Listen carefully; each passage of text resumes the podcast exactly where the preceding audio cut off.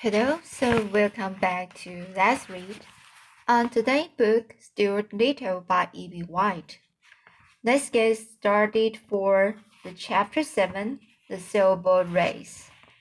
When the people in Central Park learned that one of the toy sailboats were being steered by a mouse in a sailor suit, they all came running. They all came running. Soon the shores of pond were so crowded that a policeman was sent from headquarters to announce that everybody could would have to stop pushing. Pushing. Stop pushing. But nobody did. People in New York like to push each other. The most exciting person of all was the boy who owned who owned the Lillian B. Womrath. He was a fat, sulky boy of twelve, named Leroy. He wore a blue serge suit and a white necktie stained with orange juice. Come back here, he called the Stuart. Come back here and get on my boat. I want you to steer my boat. I will pay you five dollars a week and you can have every Thursday afternoon off and the radio in your room. I thank you for your kind offer, replied Stuart, but I am happy about aboard the Wasp, happier than I have ever been before in all my life.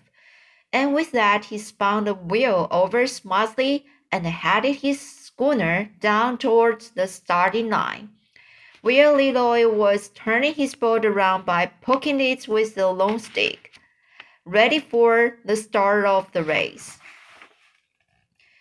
I will be the referee. I will be the, the referee, said the man in the bright green suit. Is the wasp ready? Ready, sir, shouted Stuart, touching his hat. Is the Lillian B. Womrath ready? asked the referee. Referee, referee, referee, sorry. Sure, I'm ready, said Leroy. To the north end of the pond and back again shouted the re referee. On your mark, get on your mark, get set, go, go! cried the people along the shore. Go! cried the owner of the wasp. Go! yelled the policeman. And away went the two boats for the north end of the pond, while the seagulls whirred and cried overhead and the taxi cabs tooted and honked from 72nd Street and the west wind, which had come halfway across America to get to Central Park, sang and whistled in the ringing and blew spray across the decks, stinging Stuart's cheeks with tiny fragments of flying peanut shell tossed up from the foamy deep. This is the life for me, Stuart murmured to himself.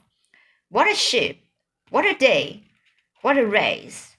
Before the two boats had gone many feet, however, an accident happened on shore.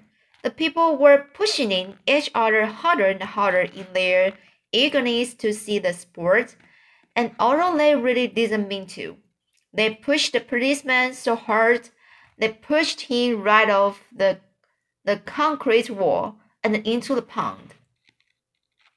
He hit the water in the sitting position and got way clear up to the third button of his jacket. He was soaked. This particular policeman was not only the big, heavy man, man, but he had just eaten a big, heavy meal and the web he made went curly outward.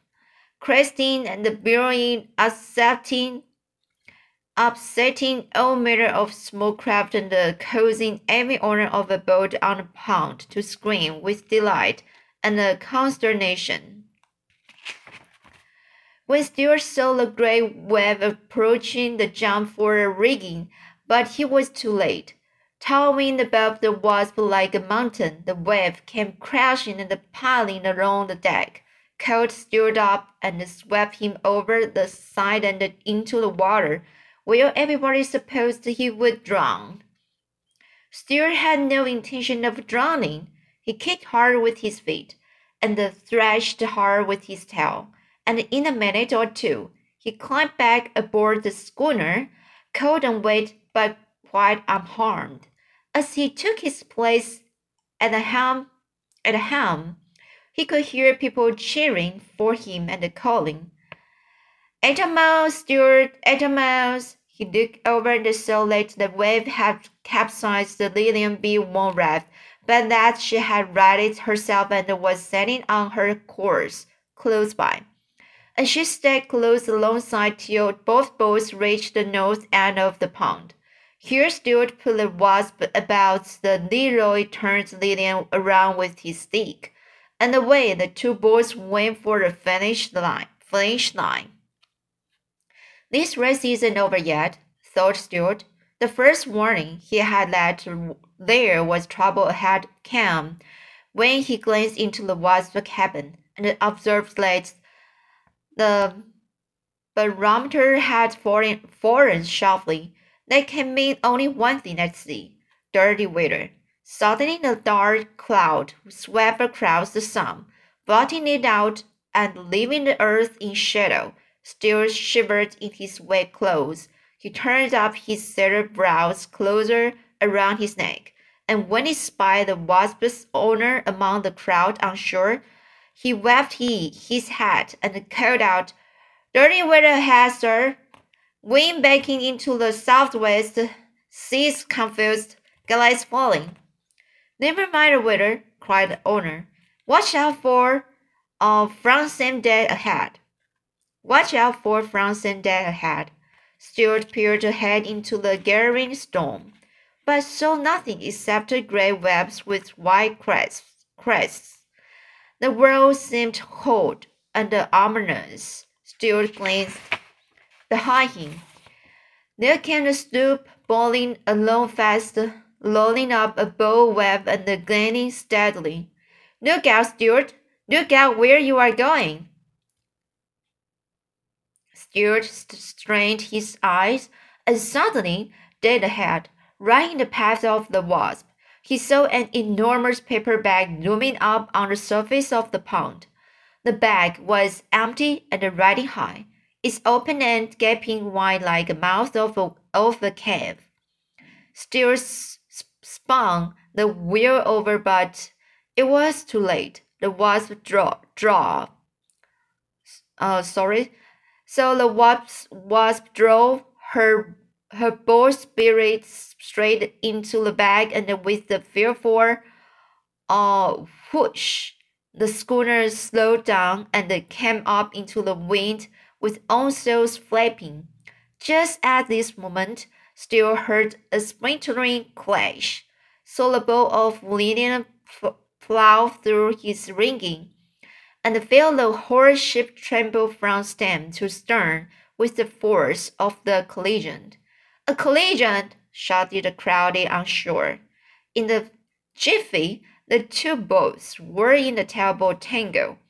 Little boys on shore screamed, and danced up and down. Meanwhile, the paper bag sprained a leak and began to fill.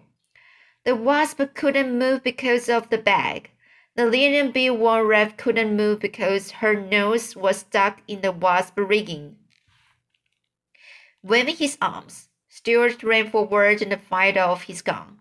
Then he heard above the other voices on shore, the voice of the owner of the wasp yelling, directions and telling him what to do. Stuart, Stuart, down jib, down staysail.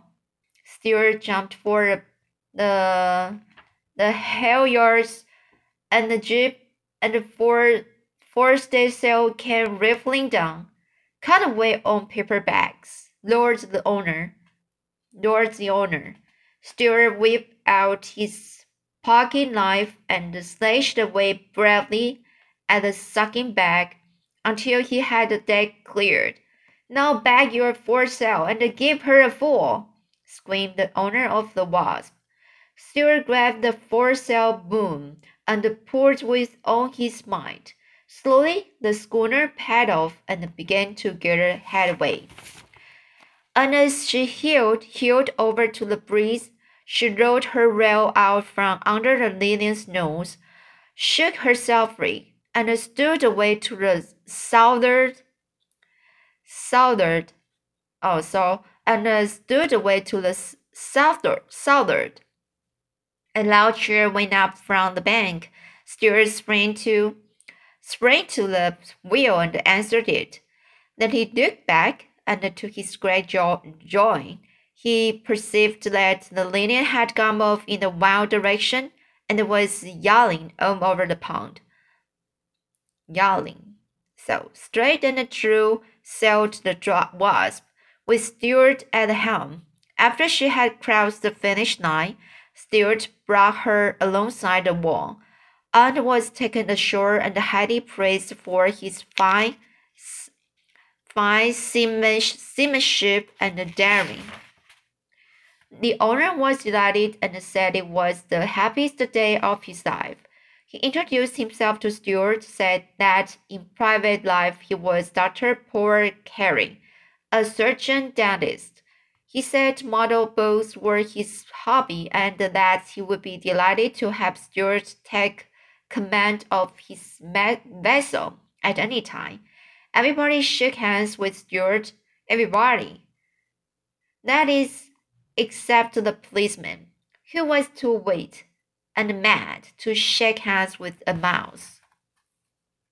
When Stuart got home that night, his brother George asked him where he had been all day. Oh, knocking around town, replied Stuart. So here is the chapter seven, and uh, you can see uh, this is very challenging. Uh, very cha- um, it is very challenging so, um, and uh, the, the so um, the mouse low, the man low, um, he is very brave, right? Um, so here it's very interesting. So here, um, the wave, the crest, crest, um, made from the policeman um, so he made a mess for the whole pond, and the, the now then the bad weather close by. So here uh, is bad, um, a good day for uh, Stuart Little. So, okay. Then I will read chapter 8 next time, Margalo. So, uh, see you again next time.